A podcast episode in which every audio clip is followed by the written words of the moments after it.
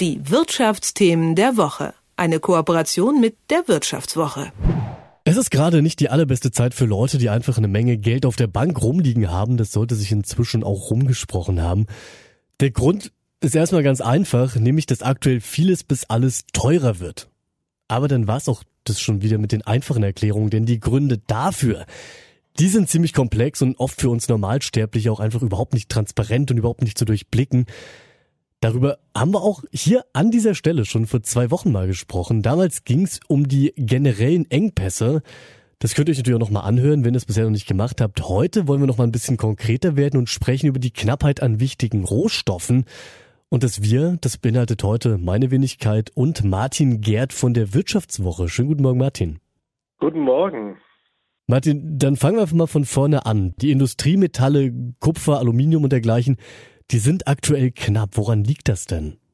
Das liegt zum einen natürlich an den Energiepreisen, die natürlich auch schon die Inflation getrieben haben, wie du in deiner Anmoderation gesagt hast weil natürlich die Produktion von Rohstoffen, insbesondere Industriemetallen, sehr energieintensiv ist.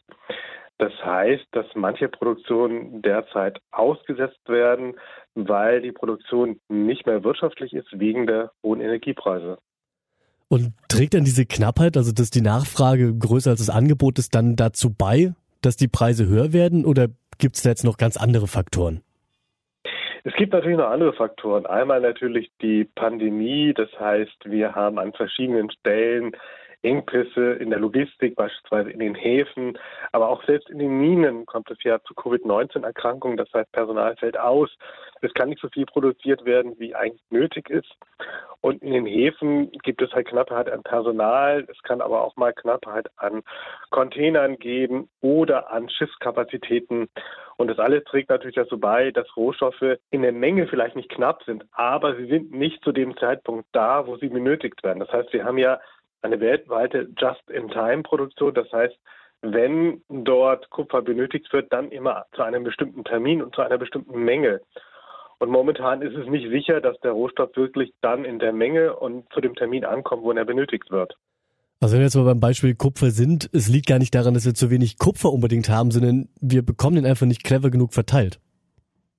Das ist einer der Gründe. Und das ist natürlich ein Grund, dass manche Minen eben halt nicht arbeiten, einmal wegen der Energie, aber es kommt natürlich auch zu Schwierigkeiten wegen der Umwelt oder wegen der sozialen Bedingungen.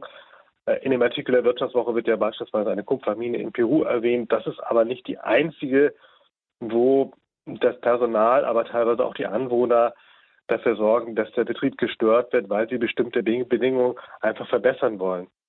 Ja, ich habe diesen Artikel, den du geschrieben hast, ja auch schon lesen können vorab.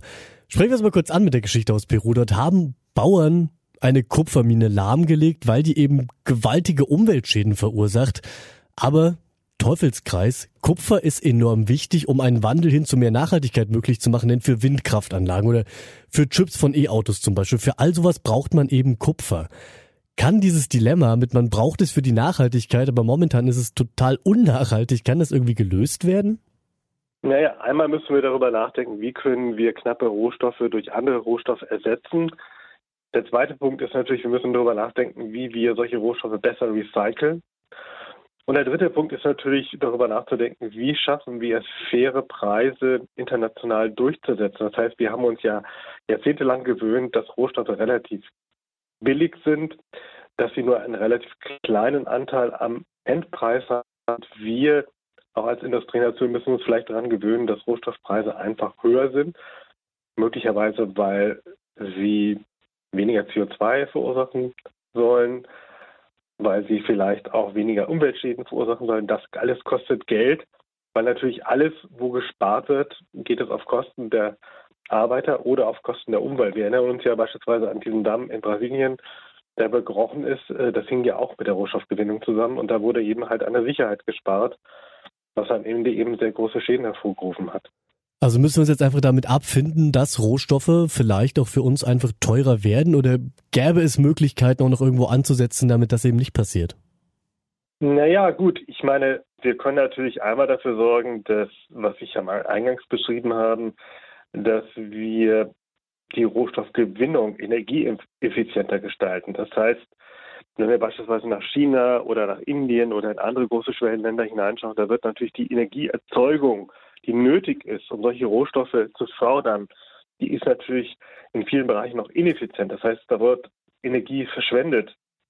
Und da wird auch die Umwelt geschädigt. Also in China beispielsweise wird ja auch die Stahl- und Aluminiumproduktion zurückgefahren, unter anderem wegen der starken Luftverschmutzung. Gäbe es da eben halt entsprechende Filter, gäbe es da eine effiziente Energieversorgung, da wären natürlich die Umweltschäden, wenn man das jetzt mal auf eine Tonne Kupfer herunterrechnet oder auf eine Tonne Stahl oder auf eine Tonne Aluminium. Und wenn wir da ansetzen und das effizienter gestalten, natürlich vielleicht auch mit Hilfe der Industrieländer, dann haben wir natürlich eine ganz andere Umwelt- und CO2-Bilanz bei den Rohstoffen, wie sie jetzt momentan herrscht.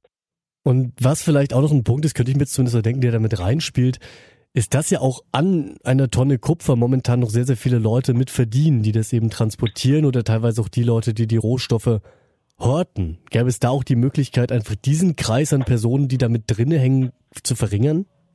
Naja gut, einige Unternehmen machen das ja bereits, dass sie eben halt nicht mehr über Händler gehen, sondern direkt mit den Rohstoffproduzenten verhandeln.